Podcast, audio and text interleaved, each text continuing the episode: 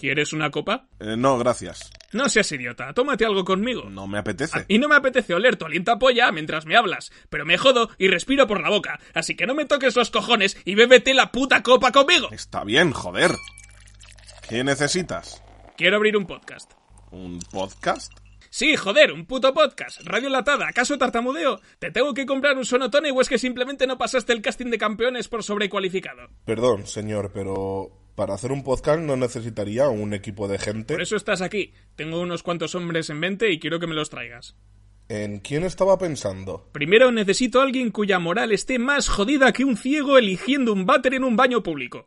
Quiero a Dani Malo, también conocido como Dani Cabrón, Dani Coronavirus o Dani Malibu. ¿Dani Malibu? Al parecer le encanta beber esa mierda. Eh, también quiero a alguien rápido al hablar, que sea corto en palabras. Tráememe a Sul el Mortadelo. ¿Mortadelo? ¿Es un genio del disfraz o qué? ¿Qué coño? Se llama Mortadelo porque está más pelado que Vin Diesel con piojos.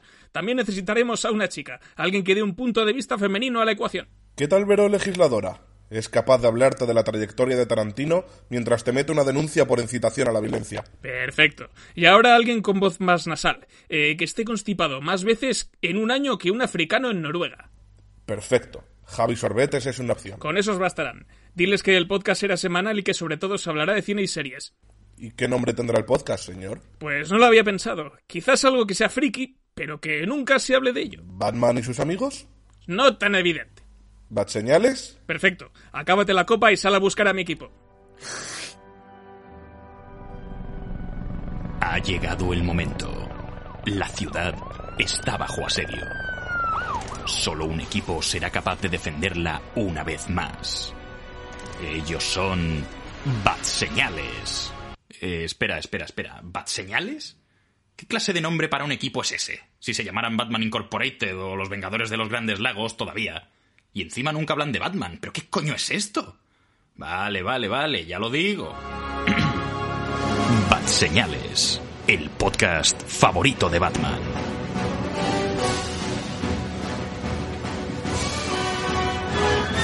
Muy buenas a todos y bienvenidos a Bat Señales. Estáis escuchando el podcast favorito de Batman. Soy Imanol de Frutos y esta semana vamos con un regreso, yo creo que esperado por muchos, porque el año pas la película que estrenó el año pasado este director, para mí personalmente no cuenta, sí que vamos a recuperar al Guy Ritchie de siempre, ¿no? A este que, que teníamos en Lock and Stock y en Snatch con The Gentlemen, Los Señores de la Mafia, que es el título que ha tenido en nuestro país.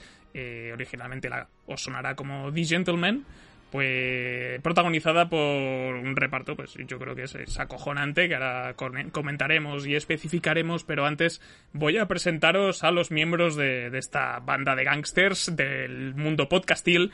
Y para ello tenemos a Sul de Dos Rápidos, ¿cómo estás? ¿Qué tal? Si hay que decir esta fase en un podcast, así que Imanol pasa el porro.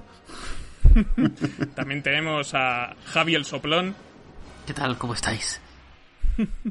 Después tenemos a, a Dani Machacosaurio. No pienso decir nada sin la presencia de mi abogado. Y después tenemos a Vero la Silenciosa. Efectivamente. Gracias por venir.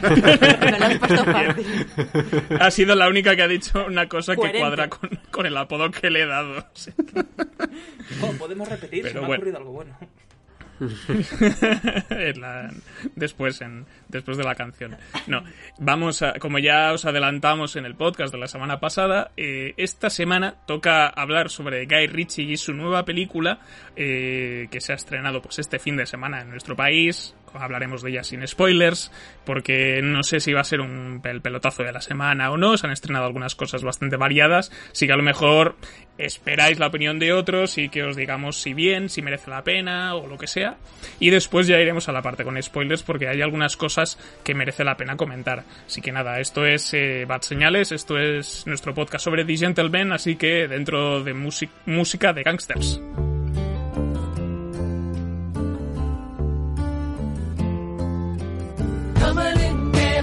middle of the gap, coming in.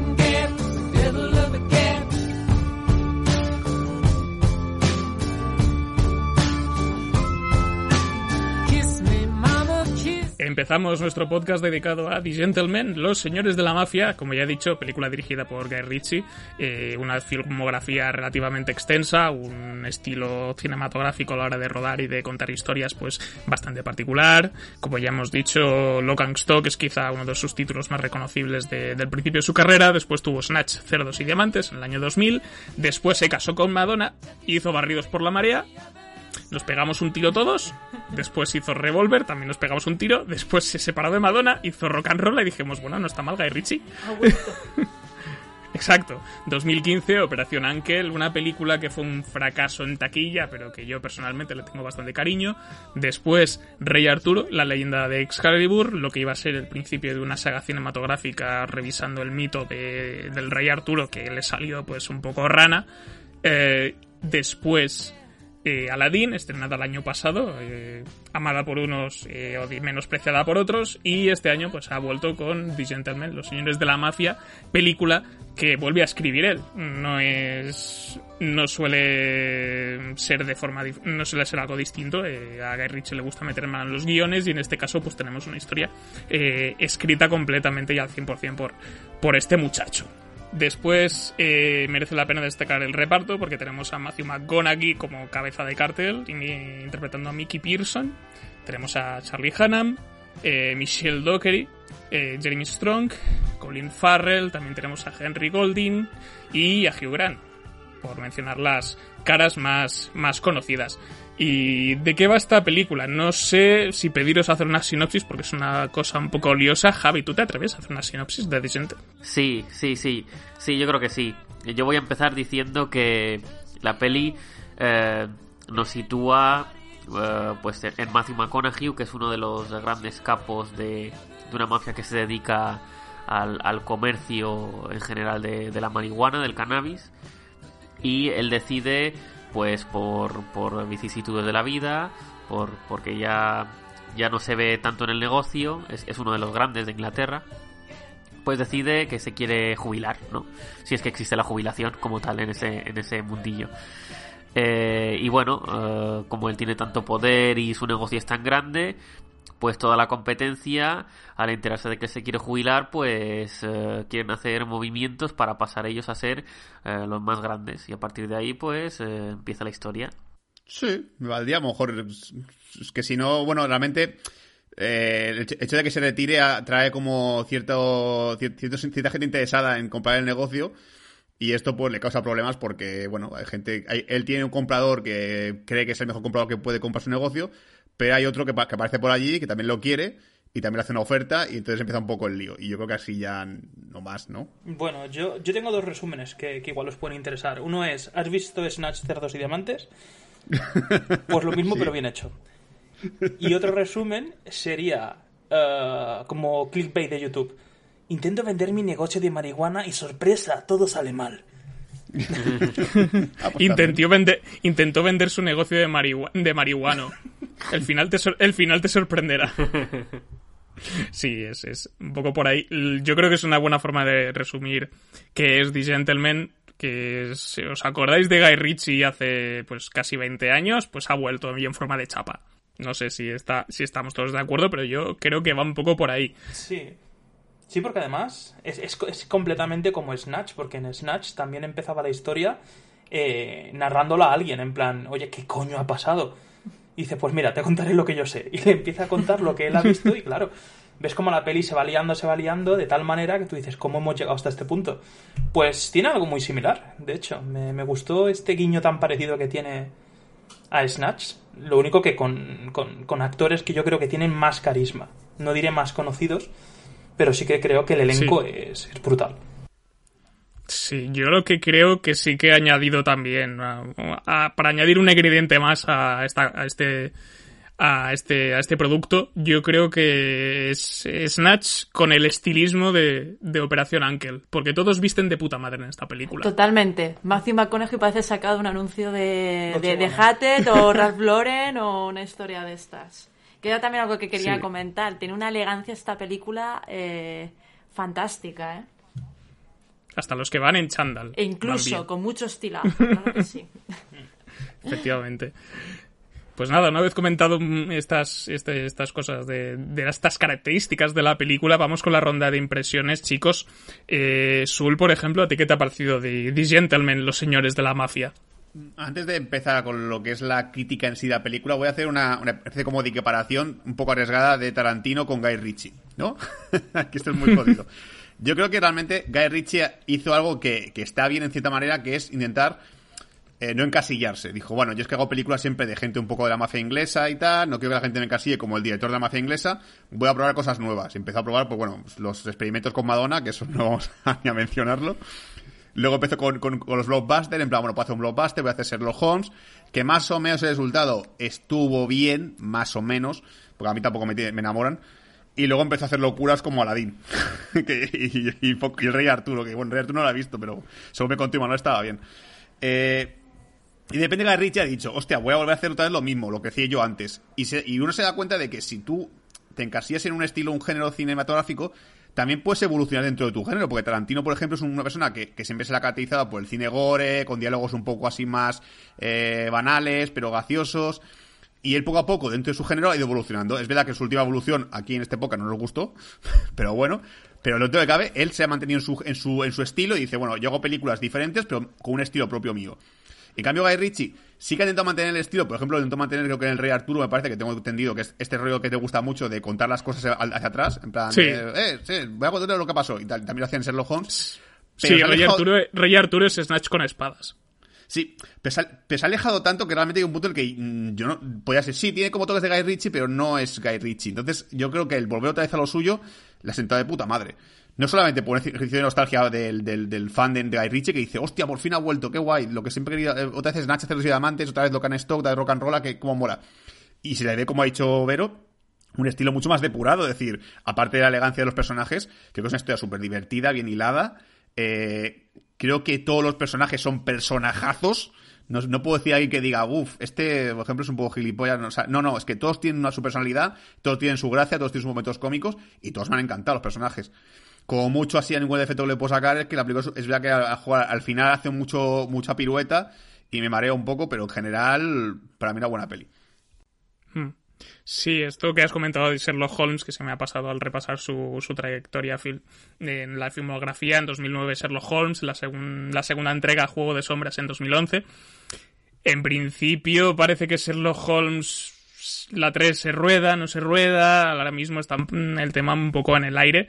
Eh, y no sé si después de, de que Robert Downey Jr. se la pegase haciendo el Doctor Dolittle va a volver a ser Sherlock Holmes. No tengo ni idea. Pero bueno, seguimos con, con esta rondita. Eh, Dani, ¿a ti qué te ha parecido la peli? Pues yo he salido muy enamorado. Y no solo por lo que habéis mencionado hasta ahora, sino porque a mí una cosa que me ha gustado sobremanera es que estoy acostumbrado a ver un personaje, a ver un actor y verlo repitiendo papel pero en diferentes películas. Y yo creo que todo el elenco rompe completamente con cualquier cosa que haya hecho, porque yo no paraba de ver a Matthew McConaughey y decía, este está repitiendo alguna de sus... De, de otros papeles y tal. Y no, lo he visto completamente bien, lo he visto perfectamente cómodo. Eh, me ha gustado más el papel de mafioso que tenía Charlie Hunnam. ¿Hunnam? ¿Hunnam? Ni puta idea. ¿Cómo se pronuncie? Como se llame. Que, que no, que- El de, el de, Pas- el de Pacific Rim. ese, el de Pacific Rim, que nos envió un comentario. Y incluso Hugh Grant, que Hugh Grant yo creo que se está encasillando un poquito los últimos papeles en hacer de Sarasa, un poquito de, de amanerado, un poquito de este deje que tiene. De, co- de hombre, de hombre coqueto. Sí, sí, totalmente. Algo que me parece curioso es que creo que en toda la película va con gafas. No, no hay ninguna escena en la que se le vea sin las gafas estas que lleva. Y, y me he quedado también muy, muy encantado con el papel de Michelle Dockery, que, que sale en, en la serie que le gusta tanto a mi consorte, Abbey. que, que la veía también de mujer modosita y tal, y, y- y lo hace genial. El, el papel está de, de mujer del magnate de que, que le controla tanto él a ella como ella a él, que está ahí bien bien repartido, pues no sé, le he disfrutado, le he disfrutado. Una fotografía espectacular, una ambientación increíble, una historia que a pesar de no ser nada, nada novedosa te mantenía enganchado porque yo no, no, no, no me... El tiempo no es que no me pasara, es que no me di cuenta y salí no me di cuenta de, de- de que la película estaba acabando. Tiene eso, tiene esos pequeños giros que ya iremos desarrollando un poquito más en la parte con, con spoilers. Y poco más. Colin Farrell con Chantal me encanta. Me encanta. Le pega Le también. pega muchísimo. Pero sí, Pues ya podemos, entre tú y yo podemos montar el club de fans de, de Colin Farrell el Chandal. bueno, Vero, ¿tú estás de acuerdo con tu consorte? ¿Te ha, te ha molado la peli? En líneas generales, sí. Además, yo me alegro muchísimo de que hayamos podido rescatar a, al Guy Ritchie de, de bueno, el, el- el que, al que conocíamos todos, ¿no? Y, y creo que eh, al que todos echábamos de menos. Es verdad que yo también soy de las entusiastas de Operación Uncle. A mí me parece una película donde ya se demostraba esa elegancia y, esa historia de aventuras entretenidísima que, bueno, pues eh, desgraciadamente no tuvo el, el recibimiento que, en taquilla que merecía. Pero me alegro muchísimo de que, de que tengamos un, un Guy Ritchie que, que nos vuelve a meter en esa locura que ya nos metía en, en, en Snatch, ¿no? Eh, tan pronto nos lleva a las country houses de, de la alta aristocracia inglesa como nos lleva a los barrios eh, bajos de Londres. Todo además contado con pues eso pues con una elegancia pues, bueno mm, haciendo honor al título no Eh, verdad Eh, Hugh Grant está espléndido. A mí me parece fantástico el papelón que, que tiene en esta película.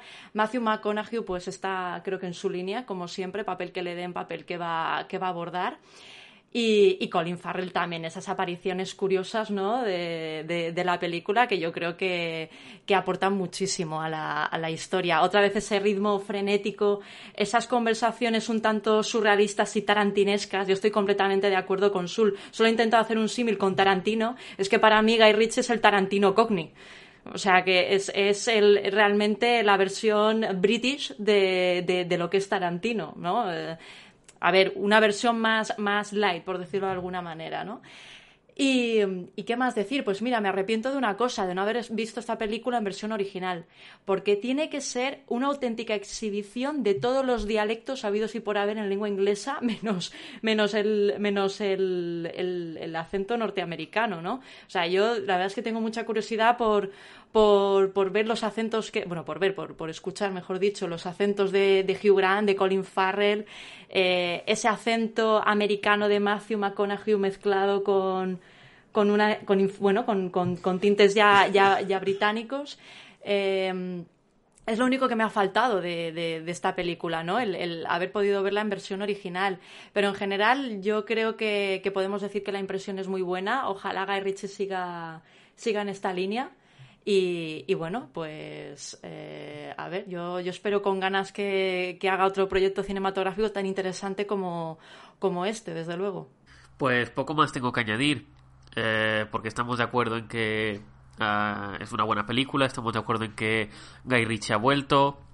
Yo también apoyo mucho la teoría de Sul de que se quiso, se quiso distanciar de, de hacer sus películas de mafia inglesa y de mafias.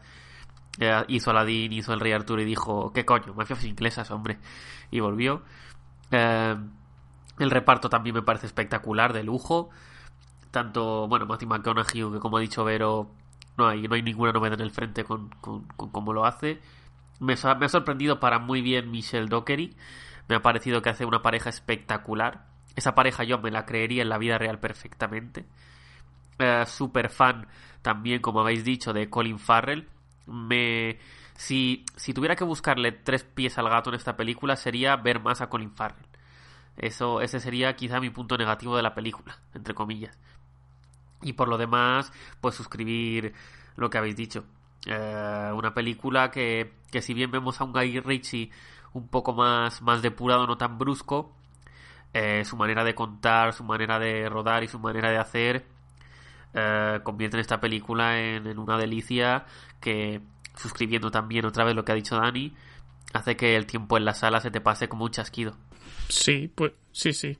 Yo voy a reafirmar lo que has dicho, Javi. Sobre todo estoy bastante de acuerdo con el tema de Colin Farrell, eh, que su personaje de coach es verdad que yo creo que está, está muy bien y está muy gracioso y se le echa en falta, ¿no? Esa, esa, ese, ese, ese personaje paternal, entre comillas, con, con los chavales a los que entrena me hacía bastante gracia. Y yo poco más voy a añadir de lo que habéis dicho vosotros. Yo creo que, que esta película funciona porque está dentro de la línea de lo que suele ofrecer Guy Ritchie, pero se le ve un poco como más, como que ha madrado un poco, está un poco más sosegado, eh, sigue siendo más, sigue siendo lioso de ir adelante, atrás y demás, pero es como que está más comedido en, en la forma de, de planificar las escenas y de montar sobre todo. Y una cosa que me ha sorprendido también es el, es- el espíritu meta que tiene la película en algunos puntos. Porque le gusta mucho, o sea, so- sobre todo cuando se nos plantea la situación, ¿no? Que dice, imagínate un personaje, tal tío. Pues este tío, pues eh, necesitamos un antagonista, ¿no? Pues es este otro tío. Y entonces te va, va saltando un poco en, en ese sentido y referencias a otras películas de, de Guy Ritchie que se pueden que ya comentaremos en la parte con spoilers y demás. Pero hay otras cosas meta que creo que Sul molaría que las explicaras porque hay, hay nombres de personajes que no suenan a personajes de verdad. Sí, a ver, yo antes que nada, porque como copiar está feo y no, no quiero copiar y callármelo, esto realmente no es nuestro, está sacado de otro podcast, que es el podcast de Scanners, porque ya que está, ya que son ellos los que han tirado la teoría y puede que sea cierta, mejor que sea atribuir de la- a lo que es para, lo que es de lo que es del César, pues será para, para el César, como se diga. bueno, la cosa, la cosa es que, que- Un que- besito a Scanners. Exacto. La cosa es que eh, en un principio eh, Matthew Bau, el que ha mencionado antes Imanol, siempre ha sido el productor de Guy Ritchie. Es más, sus primeras películas, Locan Stock, Snatch, las producía Matthew Bau. ¿Vale? Y al parecer, o se entiende el, hecho de que eh, Matthew Bau pasó de producir más películas de Guy Ritchie. Es más, creo que ya las últimas películas de, de Guy Ritchie no están producidas por Matthew Bau. Entonces se puede entender como que había una especie como de pelea entre ellos dos. ¿Vale? Eh, ¿Qué pasa? Que ahora Matthew Vaughn produce a Dexter Fletcher, que es el director de, por ejemplo, Rocketman o Eddie el Águila. Y parece como que puede haber cierto celo por parte de Guy Ritchie de que ahora tenga un niño mimado más, Matthew Vaughn, que no sea él. Porque si os fijáis, los dos personajes más capullos de la peli, uno se llama Matthew- y otro se llama Fletcher. Casualidad, no se sabe. Y además, si os fijáis en el póster de Gentleman, el póster que se, que se veía en los cines, tiene la misma tipografía que Kingsman. ¿Por qué? Eh, no sé si es un insulto, es una referencia, no sabemos qué, puede ser, es raro, es raro, pero bueno, pues eso, tanto los dos villanos como el título de la película, pues tiene como ese ese, ese reírse de, de Kingsman. No sé si en el futuro Guy Ritchie va a hacer en lugar de Ki- Kingsman y los caballeros son palabras un poco parecidas también, ¿eh? O sea, los hombres del rey, los caballeros, no sé si puede ser una especie como de venganza, porque homenaje no creo que sea, porque si no Matthew Vaughn le produciría la peli, pero bueno, eh, ahí está la cosa. ¿Qué, más? Los personajes capullos son el que hace Hugh Grant y el que le va a comprar el negocio a... a... coño, a Matthew McConaughey. Retomando el tema de los acentos que ha comentado Vero y tal, yo la vi en versión original, creo que Sully Javi también. Y, y la verdad es que mola mucho, sobre todo por cómo Charlie Hunnam dice Fletcher, dice Fletcher. Flasha. Fletcher. Y es, y es muy gracioso. Y a mí la voz de Hugh Grant en, en versión original creo que, creo que acentúa mucho ese, eh, eso, esos amaneramientos y esas, es- esa, esa forma de tirarle la caña al personaje de, de Rey, interpretado por Charlie Hunnam. Por cierto, tema personajes, y esto lo podemos hacer en la parte sin spoilers. ¿Cuál es vuestro favorito? ¿Tenéis algún fa- si es que tenéis algún favorito? Y no vale repetir Colin Farrell.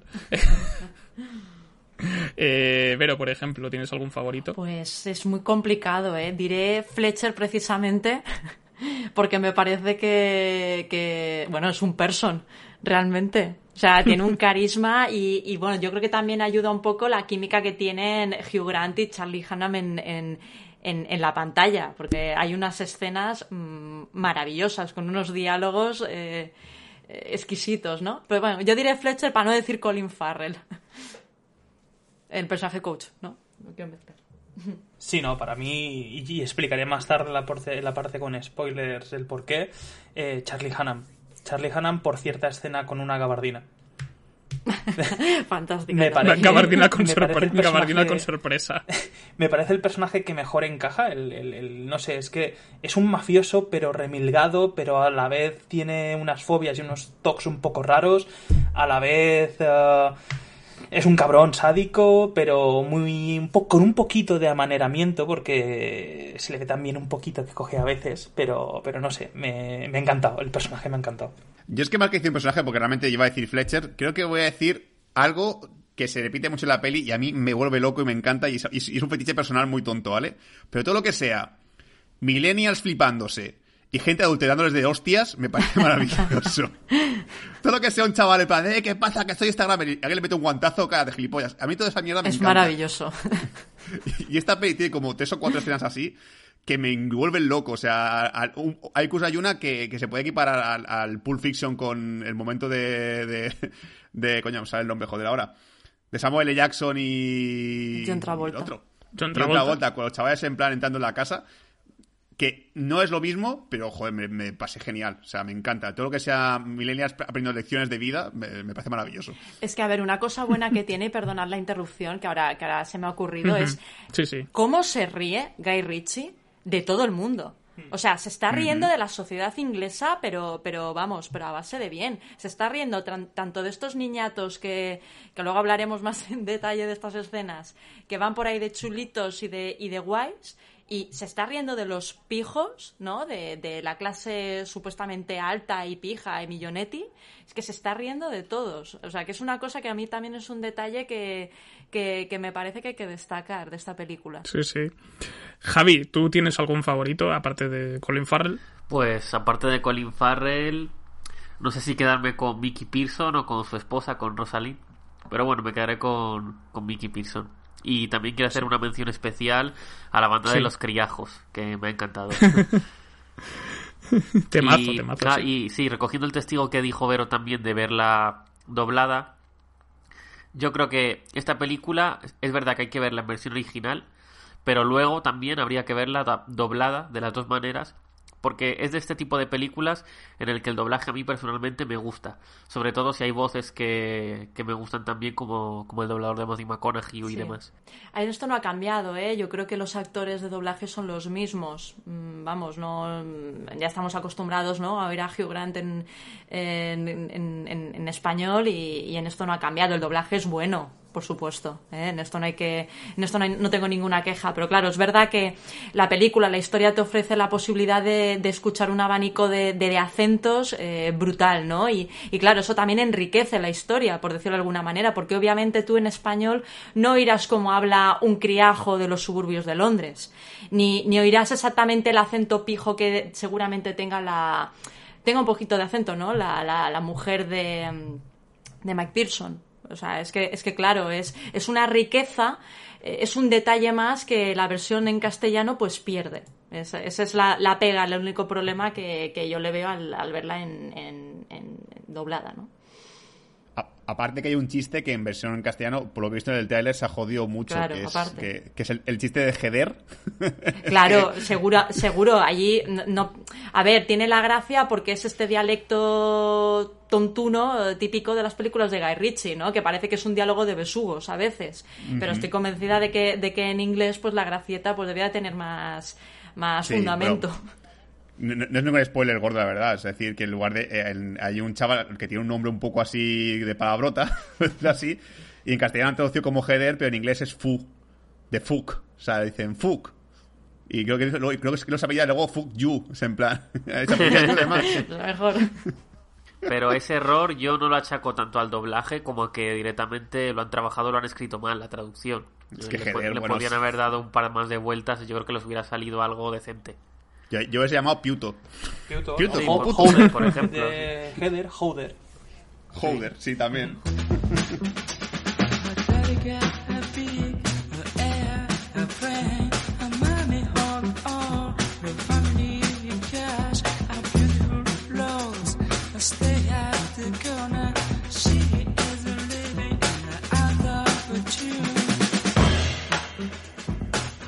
Pues entramos en la parte con spoilers de The Gentleman, eh, los señores de la mafia, y vamos a, bueno, concretar algunas cosas. Ya hemos dicho el tema de, de esta narración desordenada y este aspecto meta que a mí me ha hecho especial gracia en la película y quería concretar algunas cosas porque hablando de ese momento eh, me sorprendió mucho cuando Hugh Grant es que directamente le pone un guion a Charlie Hunnam que ha escrito un guion con toda la movida y luego se lo entregan a, a- a Guy Ritchie de verdad Así Bueno, que no, o sea, el es tío. una- Hostia, qué fuerte. no o sea es, es- bueno no es un actor que hace de Guy Ritchie pero- Vale, vale, vale. para que para que la gente se, se sitúe un poco es eh, eh, porque además físicamente no se parece en nada en realidad. Y hay un póster por ahí de The Man, The Man from Uncle ahí detrás de Operación Uncle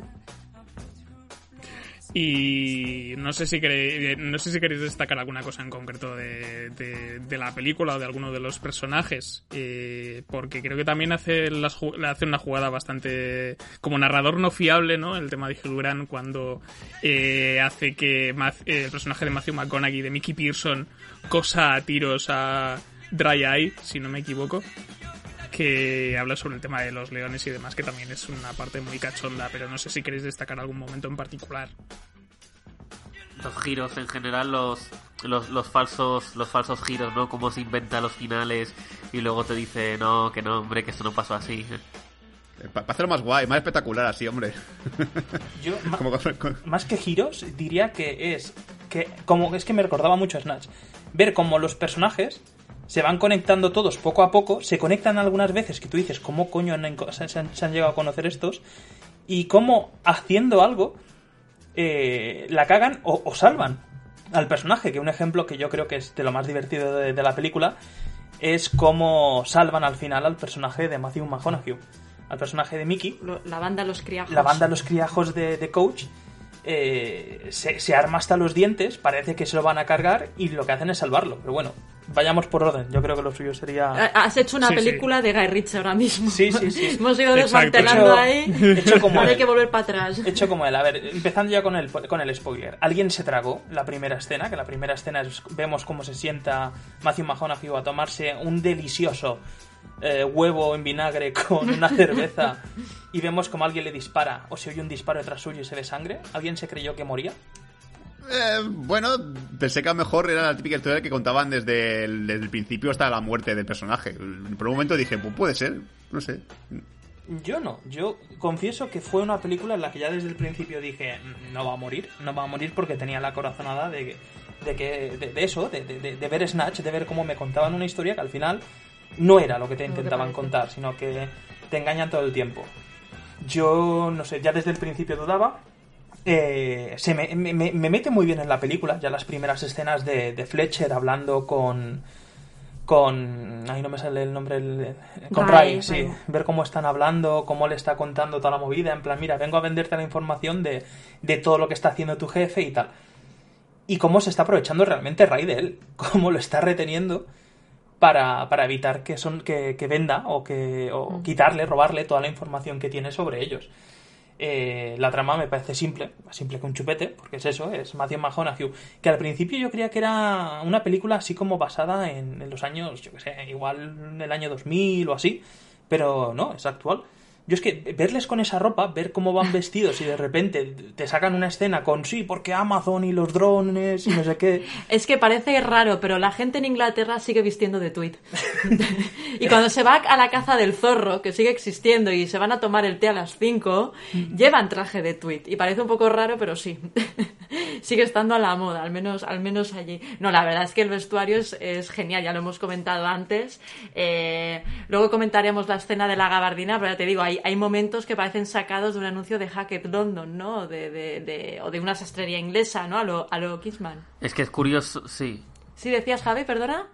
Sí, no, que, que básicamente que es que todas las tramas de la película a mí me interesaban mucho. O sea, no, no había momento en el que la película diese algún bajón o, o dijese, bueno, quiero saber más sobre este otro personaje. No, no. La trama de Colin Farrell, la trama de Matthew, la trama de, de la historia de Fletcher, todo era en plan, ah, qué bien, ahora viene esto, oh, ahora viene esto, uh, ahora viene esto otro. Hacía que me olvidara, una, una trama hacía que me olvidara de, de las otras. Y eso significa que me estaba gustando muchísimo. A mí la, la relación entre Fletcher y, y Ray me parece fantástica. Es decir, cómo se mandan a tomar por el culo, así, todo fisnamente. Eh, algunas conversaciones con unos tintes un tanto surrealistas, como el momento de la barbacoa, ¿no? Esa barbacoa moderna que tiene Ray en, en el jardín, que te calienta, los, te calienta los pies, los huevos, como dice, y de paso también te hace un solomillo de Kobe ahí bien, bien, bien hecho, al punto, selladito y todo. ¡Qué hambre! Y, y claro, es, es fantástico. Es decir, por eso te digo que un, un puntazo de la película es, es utilizar a, a los personajes y, y la conversación de, Fletcher con Ray, ¿no? Para, para poder contarnos la película realmente. Me parece original y me parece, me parece sobre todo divertidísimo. Eh, un momento que quiero recordar también, aunque hagamos un poco de salto, pues ese momento en el que Hugh Grant, Fletcher, perdonad, sale del baño eh, de la casa de Ray y se encuentra a, a los dos compinches cargando el cadáver de, bueno, pues un, un- un chaval que tuvo la desgracia de caerse por la ventana. ¿Qué le vamos a hacer, no? Pues cosas que pasan, uno abre la ventana para, para mm, que se ventile la habitación del olor a caballo, María y toda la mierda y salta por la ventana, cosas que ocurren. Ese momento es divertidísimo, es decir, la cara que se le queda a Fletcher, la cara que se le queda a Ray Y la reacción. y la reacción del- de, todos es, es- es fantástica. Es decir, además una cosa buena que tiene, ¿no? Con esto es lo que, lo que pretendía decir es que Guy Ritchie consigue eh, que, te rías de una manera muy tonta, ¿no? Porque tampoco es que sea una película... No, no la tildarías nunca de comedia, pero tiene unos, un- unos tintes cómicos que, que yo creo que la hacen muy divertida y muy entretenida. A mí, a mí ese momento del cadáver me pareció, me pareció sublime. Es que hay momentos muy sublimes. Sí, el del cadáver. Lo que pasa es que en esa escena en concreto yo empecé ya a olerme algo raro. Porque no me parecía normal que, sabiendo que ese tío. Sabiendo que Fletcher iba al baño, de re- de repente aparecieran esos dos ahí con un cadáver. Bueno, y- y porque re- entraron sin llamar. Yo sé, ya se lo han dicho que hay que tener un poco de educación y estas cosas. Pues hay que hacer el favor de llamar. Pero pillarle les pillaron, ¿eh? Porque Fraganti. Sí, pero fue una pillada porque eh, Ray se lo dice después a los dos matones, les dice, les dice la próxima vez, avisad que igual no estoy solo en casa. Pero bueno, la reacción de él es brutal porque Ray mira a Fletcher y le dice, ¿tenemos algún problema? Y dice, sí, eh, que me he olvidado lavarme las manos. Corramos un tupido velo. Es que maravilloso, pero es como en plan, estamos todos bien, ¿verdad? No, no, no va a haber ningún problema por esto. Eh, no, no, yo me voy al baño otra vez y ya está. Que no ha pasado nada. Salgo, vuelvo a entrar y borro ni cuenta nueva. La escena de la gabardina, por Dios. Sí. Es que no me digáis que. Bueno, gabardina, chaqueta, no sé qué puñetas es, pero me parece súper útil porque ahí ya puedes esconder un fusil de asalto, eh, lo Es que, que haga falta. No se le nota, mira. mira. Maravilloso. Hay una escena en la Ligero, que- ligero, porque además la carrera que se pega el colega. Ahí quería llegar. Vemos una escena de persecución en la que va corriendo persiguiendo a un chaval. Que por cierto, cada vez que salía un chaval, lo que habéis dicho antes vosotros, Hostiable. yo es que me, me- me relaciono porque digo, hostias, tú soy- ya soy de esta generación de que veo a un millennial y dice, ah, que qué ganas de hostiarle, no sé qué. Pues me pasaba en la película. eh. Tiene una buena hostia. Fijaos que cada vez que sale un chaval, chulea. Porque sale un grupito de chavales, los tres chavales que graban con el móvil el- el- el- esa- ese accidente que dice Que que, yo ha- me lo creo, que ha ¿eh? narrado Me lo creo totalmente. ver cómo caen así poco a poco, em, cómo va cayendo y, y graban con el móvil cuando choca contra el suelo, cómo les persiguen uno a uno. eh, ver cómo al final, el- el- la escena de la gabardina ya la contamos, que es que le persigue, el chico llega hasta la zona donde están sus colegas, que son todos también Matones. pseudo millennials y tal, que van de matones de en plan surrajamos como no nos des el dinero y te pires. Y él dice, bueno, pues ya está, pues llegamos hasta este punto y saca de la gabardina de no se sabe dónde un fusil y empieza a disparar al aire. Es brutal esa escena para mí de las mejores de la película. El tema... A mí me encanta cu- cu- el, el- la bici empieza a decir, venga Usain Bolt, a ver si llega, venga, que no vas a llegar. Y, y luego el otro ve la puerta y le pone con una hostia contra el suelo. Mm, es- Qué gilipollas, ¿ahora qué? Es otra cosa, es otra cosa que me recordó mucho a lo de Snatch, que en teoría son profesionales y ves como profesionales eh, hacen estas pequeñas cagadas o tienen estos pequeños deslices. Les toma el pelo un niñato. Sí, sí. Hablando ver- claro. Ver cómo en teoría tú estás diciendo, coño, en teoría son gente que sabe del negocio, que sabe del asunto, y ver cómo se ríen de ellos o cómo la cagan cada dos por tres. No sé, lo que ha dicho, quería rebatirle una cosita a Javi, que es que dice que todas las historias le interesaban. Yo tuve un problema con el personaje de Dry Eye. Los chinos. Los chinos no, solo con él, solo Ah. con Eye, porque nos lo venden, de hecho, lo- palabras textuales, como el James Bond chino, Y, y se poco empieza, ¿eh? no, no, no, empieza de puta madre. Las primeras escenas dices, venga, sí, sí, es malote, eh, seguramente sepa de lo suyo. Yo me esperaba alguna escena de artes marciales o algo. Pero es que va- es el único personaje que, desde mi punto de vista, va en picado. Es un personaje que, que, que- que lo utilizan para reírse de él.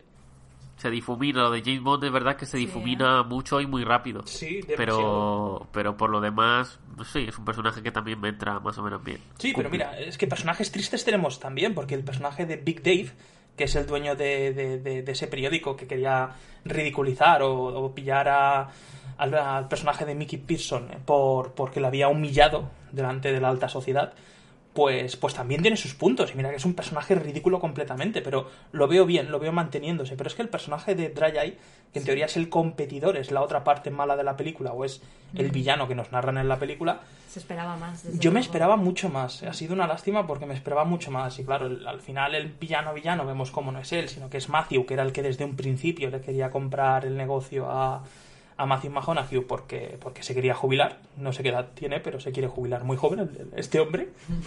Pues como los futbolistas. Sí, sí. Mm, Ya ha agotado toda su cara. Es verdad que, que la, la, la facción china, digamos, yo creo que en general se esperaba, o yo me esperaba más. algo más, ¿no? Que dieran un poquito más de guerra. Eh, dan algo, obviamente, eh, pero mm, sí, podía haberse sacado un poquito más de provecho. Yo creo que al final la historia está tan repartida entre el resto de personajes que, que bueno, que, que tampoco le han dado mucha importancia, supongo, porque tampoco había mucho más que, que explotar. A mí me hizo mucha gracia también, me pareció, bueno, gracia, me pareció bastante, bastante curioso ese detalle shakespeariano que tienen al final Mickey Pearson con, con Matthew, ¿no? No deja de ser un, bueno, no deja de ser judío, no deja de, no deja de ser judío y, y lo que hace es pues em, castigarle pues cortándole una libra de carne que es una referencia al mercader de Venecia lo que se le hace al judío Shylock o se le pretende hacer Claro, es una referencia shakespeariana como un piano, es, es la venganza. Es decir, él pedía una cosa eh, y la única manera que tiene Mickey, Mick Pearson, o Mick- Mickey Pearson, perdonad, de castigarle porque no hay dinero en el mundo con el que, con el que se le pueda pagar la afrenta de haber tocado a su mujer, pues lo que hace es, pues, se le corta una libra de carne. Ese ese es el castigo que recibe, que recibe Shylock en el mercader de, de Venecia. Eso y pagarle. Es posible que también, es que no me enteré muy bien de esa parte. Le paga, en teoría, las pérdidas que ha sufrido. Sí, exacto. Más eso, ¿no? Vale. por, la, por lo que ha pasado, pero la afrenta de la mujer se lo paga con carne, carne, con porque no hay otra manera de, de- de hacerlo, ¿no? Me pareció un, un guiño curioso y una manera más que tiene Guy Ritchie de... Bueno, es un, un detalle elegante más también. ¿no? Mm, una referencia Una demasiado referencia muy... Sí, hombre, a ver, eh, claro, aquí no tanto, pero el público anglosajón yo supongo que la referencia a una libra de carne y todo esto en la cultura, en la cultura popular de allí está mucho más arraigado, ¿no? Mm. Además, hay que tener en cuenta eso, que es, que es judío, lo hace por eso realmente, ¿no? Es bastante, es bastante curioso. Es una referencia de esas de, de pensar. De pensar un poco, sí, no, bueno, cuando dice libra de carne sí que es bastante, bastante característico, ¿no? A mí también me gusta mucho el tema este de criticar un poco a la sociedad inglesa de alto nivel, porque te- te- hay un momento en el cual todo el tiempo le, le explica a Fletcher cómo coño se pueden esconder campos de marihuana en Inglaterra, porque hay putos excursionistas, hay puta gente que va a pasar el puto perro todo el tiempo. En cualquier momento que hace una foto, venga, mira internet, un campo de marihuana. Y te empieza, te empieza a explicar que la, la- la clase alta inglesa, como el tema de que ahora empiezan a morir y tienen herederos, estos herederos no tienen ni puta idea de cómo llevar el patrimonio, son casas enormes que, que es una pasta. Que el tema del impuesto de patrimonio pierden un montón de dinero, entonces no pueden tener dinero para mantenerlas. Y al final es como, bueno, como no tienen dinero para mantenerlas y tienen una- un terreno enorme, pues yo cojo, les, les doy una paguita al año y ellos me dejan un parte de su terreno para cultivar la marihuana. Y dices, joder, qué genialidad, qué guay. No, me parece muy buena idea. muy creíble, además. Yo es que me lo, me lo veo haciéndolo, obviamente. No, no es algo que sea increíble. Y lo que he dicho antes también, es una manera de, de no tomar en serio a, a ninguna clase social. Es decir, se está riendo de, de- todos. Y además me gusta el arte que tiene Guy Ritchie para mezclar eh, estamentos sociales tan diferentes, ¿no? Es decir, el propio personaje de, de Mickey Pearson es un ejemplo raro, obviamente, incluso surrealista, de cómo un americano eh, más pobre que una rata, pues es admitido en Oxford y llega a tener acceso a, esa alta sociedad que es con la que comienza a delinquir, a, comercializar con, con la María y tal. Y, y creo que mm, lo hace de una manera genial, ¿no? El, el ver cómo, pues eso, pasamos de, de las grandes mansiones inglesas en el campo a los pijos que van en trajes de tweed a, a los niñatos que van en chándal, ¿no? Con cadenones de oro y, y con, y con esos acentos tan peculiares. Mm, Yo creo que es una mezcla muy interesante lo que ha conseguido aquí. Mm, Que hablando de alta sociedad, eh, el personaje más odioso de la peli, que esto creo que coincidimos tú y yo, Vero, cuando salimos de, de la película, Ah, sí. es el de Elliot Paulina Sumner. Que La hija es yonki. La hija yonki. La hija de los lores, que, que me, hace- me ha hecho gracia porque la he buscado en internet y tiene tanta cara de drogata fuera del rodaje Como la vida real. como la vida real. es increíble la, la mala pinta que tiene, que, que es una historia que nos la cuentan, no sé si para darnos un poquito de, de- drama, que nos salga una lagrimita o tal, pero para mí fue un... "Yujú". No...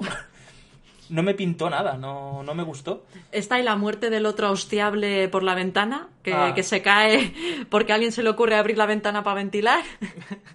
pues, pues sí, son muertes un poco absurdas, pero, pero sí, como lo decíamos. Merecidas. gente. Me encanta que le, dice... Que, que- que, ¿Has matado al chaval? No, la gravedad lo ha matado. Claro, no, no que un santo. A mí me daba bastante igual el personaje de, de la hija, pero como todo el resto que acompaña está está muy bien, pues pasaba desapercibido. No, Sí, no sí, empaño, no sí. lo empaño, sí. Era, era algo más, era, digamos que era necesario que fueran ahí para conocer después al ruso malo. Es decir, estaba todo ligado. Es, es- mira, y hablando también de, de, de lo que he mencionado antes, de estos giros que me esperaba o no me esperaba. El primer giro que no me esperaba en la película es cuando le entran los chicos de coach al, al, al invernadero de, de María, de, de Matthew McConaughey, ver cómo lo están grabando todo y empiezan a salir yayos uno detrás de otro para pegarse con, con ellos, ¿no? Yo me esperaba que les metiesen una paliza bestial, los yayos a, Ya, yo también. a los jovencitos. sí. Hubiera sido muy divertido también, ¿no? Y verlo en, en, en un vídeo de YouTube. Exacto. Cómo, cómo le dan de, les dan de tortas. Me pareció muy bien subido, muy bien hilado, una muy buena presentación, pre- presentación perdón, del personaje de, de Colin Farrell, porque ves como justo después de eso eh, es, es él el que los entrena, es- entrena a los chicos de la calle para que sean trigo limpio y son de todo menos trigo limpio, porque son más son peores que, que los de la mafia. Ah, sí, es verdad. Es, me gustó mucho ver cómo continuamente enmarronan a su maestro en, en movidas, en movidas raras. sí. Sí, sí, de hecho esto os lo quería comentar eh, porque me da la sensación de que Colin Farrell no para durante, desde que aparece hasta el final, digamos que tiene una deuda con, con Matthew McConaughey, dice que siente que sus chavales le hayan robado, que le puede devolver lo que han robado, pero no puede pagar de ninguna manera la afrenta que le han hecho. Y dice que la única manera que se le ocurre es prestarle sus servicios de una forma muy útil, por cierto, lo, lo utiliza muy bien este personaje durante toda la peli. Pero lo que decía ahora Javi, es que cada vez que hace algo bueno por salvarlos, los chavales la cagan más. Cada vez la hacen peor y la hacen peor. Y la escena final que os he comentado al principio, que me he ido directamente al final, los chavales, para, digamos, evitar que tenga que seguir trabajando para, para el personaje de Matthew McConaughey, para Mickey, ah, intentan matarle. Y esto se corre un tupido velo y como si no se supiese. Es decir, yo soy el personaje de, soy Mickey y le diría a Colin, escucha, que tus chavales me han intentado matar, que porque el final, si os fijáis, no lo cierran del todo, porque el personaje del ruso queda completamente al aire. Es como si tuviésemos que esperar una segunda parte. El personaje del ruso queda al aire. La afrenta esta que le hacen los, los, los chicos de coach queda también al aire. Y Fletcher acaba siendo secuestrado por, por Ray. Y no sabemos muy bien qué es lo que van a hacer con él. Sí, a mí fue el único giro que no me gustó la peli. Creo que el, tema de los rusos fue como el giro tras el giro y dije, ya está. Yo creo que ya quedaba bien con el tema de torturar al otro, al, que, había, el que había jodido y estaba aquí. Por muy aquí puedo acabar la peli. Pero luego de repente, no, porque resulta que el Aslan este, el chaval ruso que te dice por la ventana, tiene su padre, que es un tío con pasta. Y era como, hostia, más giro todavía. Y como que todo está súper planificado, pues luego Fletcher le empieza a soltar el discurso. No, no, es que espérate, porque ahora va a venir un tío a matarte también. Y es como, joder, ya no, parad un poco. Además que lo deja muy abierto, ¿no? Lo que dice Dani, un oligarca ruso, exmiembro del KGB, mm, que se le haya encargado a su hijo, bueno, que la gravedad se haya cargado a su hijo, yo no creo que se lo tome muy a la ligera esto, ¿eh? No debería. No lo sé. Es, es como un final un poco raro, ¿no? Como que queda ahí ese cabo por ahí suelto y... Igual lo ligan después con la película de John Wick. Sí, ¿no? La, la, la... Sí, claro. Oye, pues, ¿Qué más? Hacen un crossover, ¿no? De estos de... Eh, La, la nueva de, de- de John Wick es dirigida por Guy Ritchie. Sí, sí, sí. No veo, no veo a Keanu Reeves haciendo, haciendo humor inglés. Keanu Reeves haciendo humor en general, a lo mejor Eh, es eh, un exacto, poco... menos inglés, ¿no? Es un poco raro. Lo va a intentar ahora con Matrix 4, déjale darle una oportunidad. No sé si queréis destacar alguna cosa más de, de la película. No hemos hablado demasiado del personaje de, de Jeremy Strong, de, de Matthew, lo hemos hablado un, poquito por el tema de cómo le putean y demás. El giro, hablando de giro, hace un rato hemos hablado de giros que a lo mejor se esperaban o no. El de, yo el de este personaje, de que se la metiese doblada a Mickey Pearson, yo sí que me lo olía, no sé vosotros. A ver, yo, yo me olía que este hombre daría que hablar al final. No sé si en forma de giro o qué, pero estaba claro que, que, trigo, lim- que trigo limpio no era correcto. Hombre, tiene cara de hijo de puta. Sí, a ver, yo pensaba que, que le intentaría, es decir, se le intentaría colar, pero no me esperaba que fuese él el que le estuviese haciendo la zancadilla desde el principio para, eh, digamos, comprarle el negocio a un precio mucho más barato. A ver, yo algo me olía porque si os fijáis es un personaje como, como bueno, pues cumple todos los topicazos de, de, de- de los judíos, ¿no? Es austero, es callado, es muy reservado, mm, casi no gesticula, casi no tiene... eh, y claro, eh, choca mucho con la actitud de, los chinos, de, de Mickey Pearson, que es un tanto excéntrico, por decirlo de alguna manera. Él es el más calladito, ¿no? Matthew es el más, el más comedido y dices, bueno, este las mata callando, ¿no? Eh, y cuando hace esos detallitos, ¿no? De, de mm, pues eh, como que parece que es muy amable con, con Mickey Pearson y tal, dices, uy, aquí algo se cuece. Yo no sabía exactamente qué se cocía, pero estaba claro que, que para el final nos tenía reservado al- algo, ¿no? Y luego ya, claro, aquella escena en la que vemos que, que está con los, ¿cómo los llaman? La- la- los dos cangrejos del Mossad, las dos, las dos gambas, no me acuerdo, los dos crustáceos. dos, dos crustáceos del Mossad ahí con detrás de, de- detrás de em, bueno, pues detrás de, de- del chino, ¿no? Dices, bueno, eh, aquí, aquí hay algo que, hay algo que huele muy mal. Eh, sí, a mí yo me esperaba algo también, ¿eh? Con el personaje de Matthew, pero no, no sabía muy bien el qué. Ahí también me llevé una sorpresa. A mí me gustaría hacer una mención, antes de terminar, a, a, dos escenas que me han gustado mucho. Y una creo que es un claro guiño a Black Mirror, que es la, la escena del cerdo. Ah, Ostras. hostia, Sí. cerdo. Tremendo. Sí, yo, tam- yo también lo pensé, sí. Entonces me, me gustó mucho porque inmediatamente pensé en Black Mirror y aparte me hizo mucha gracia también. y luego la del doblaje de que hemos estado hablando, justo hablando ahora de los, de los cangrejos del Mossad.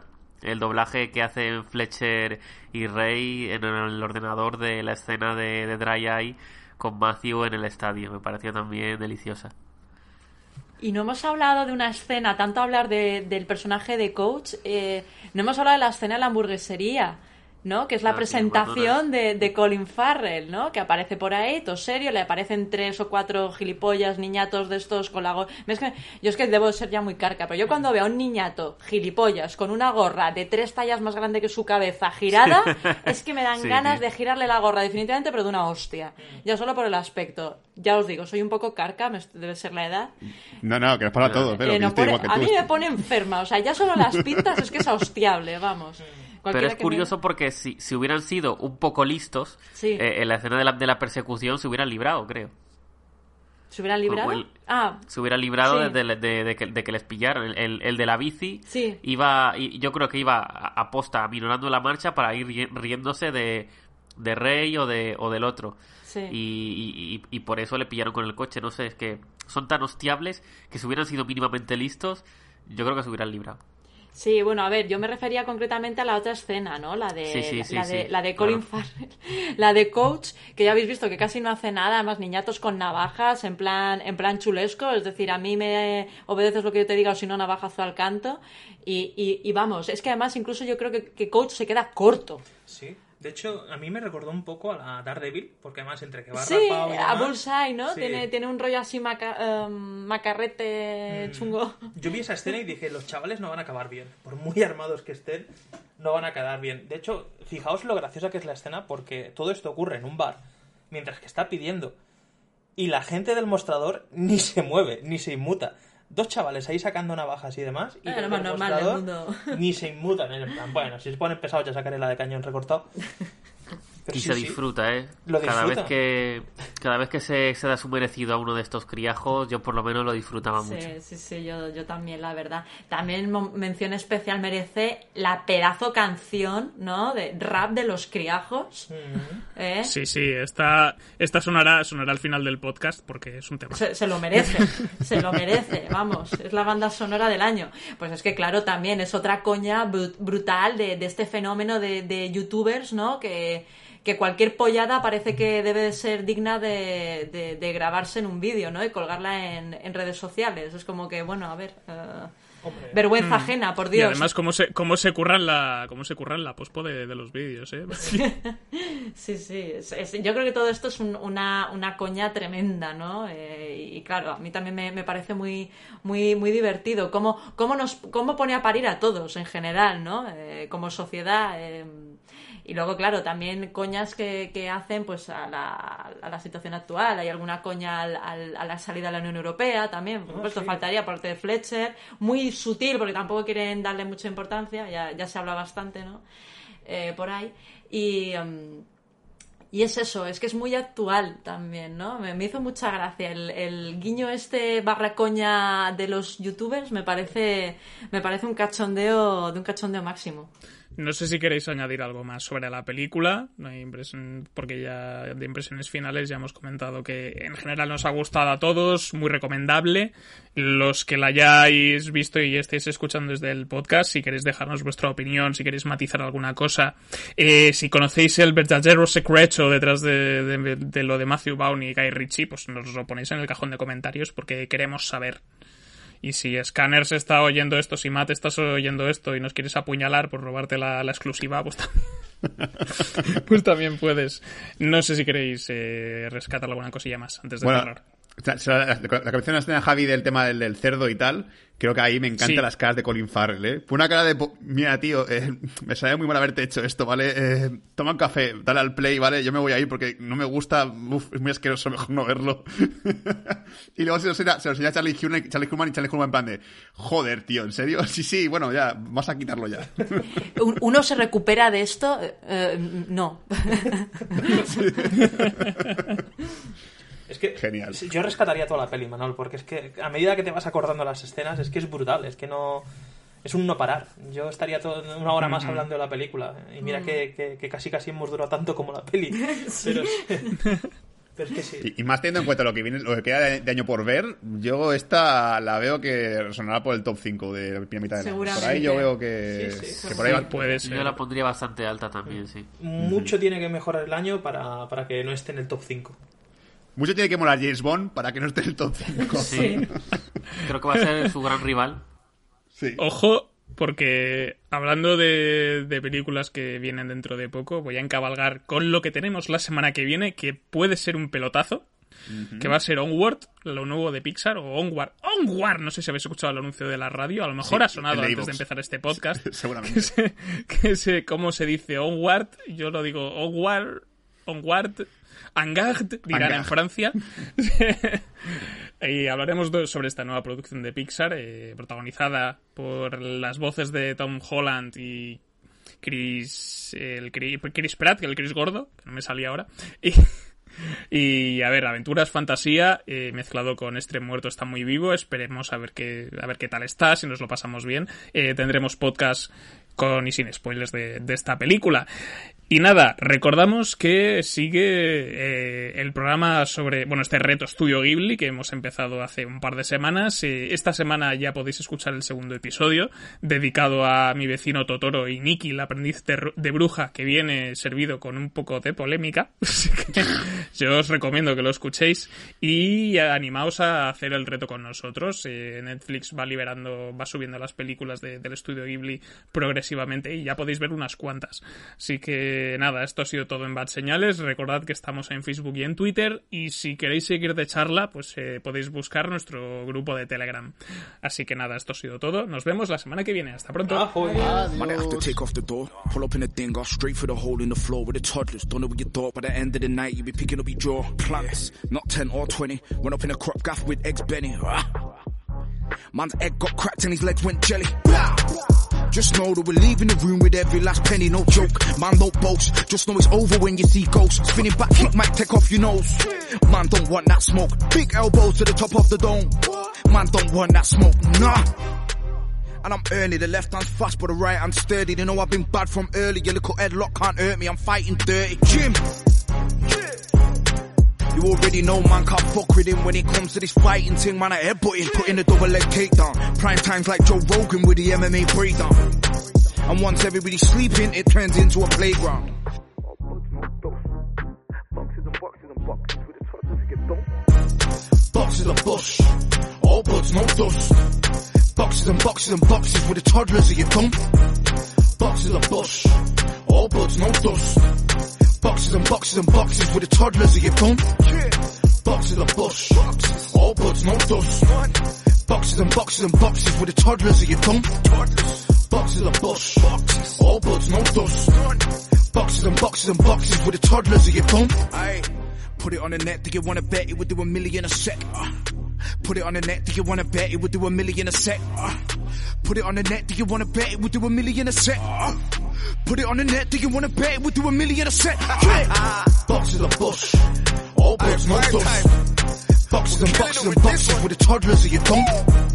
Boxes of bush, all bush, no dust. Boxes and boxes and boxes with the toddlers of your thumb. With the toddlers of your thumb, just know that we come from the bottom of the slum and we're hungry. Means we're coming for the crumbs. And we're like a tax man, cause we're coming for your funds. Bang, bang, he seals in a gang, hop out the back of the blue transit van. Shows man, I never had money in the bank, but it's 25 grand in elastic bands. We've always got drastic plans, like Bill Sykes will take your pots and pans. How many million views did we do last week? Man, I got too many fans. I swear down, man, are drastic. You don't wanna get left in a casket. If we run up in the crib and it's filled with weed, then we're leaving with it in a basket.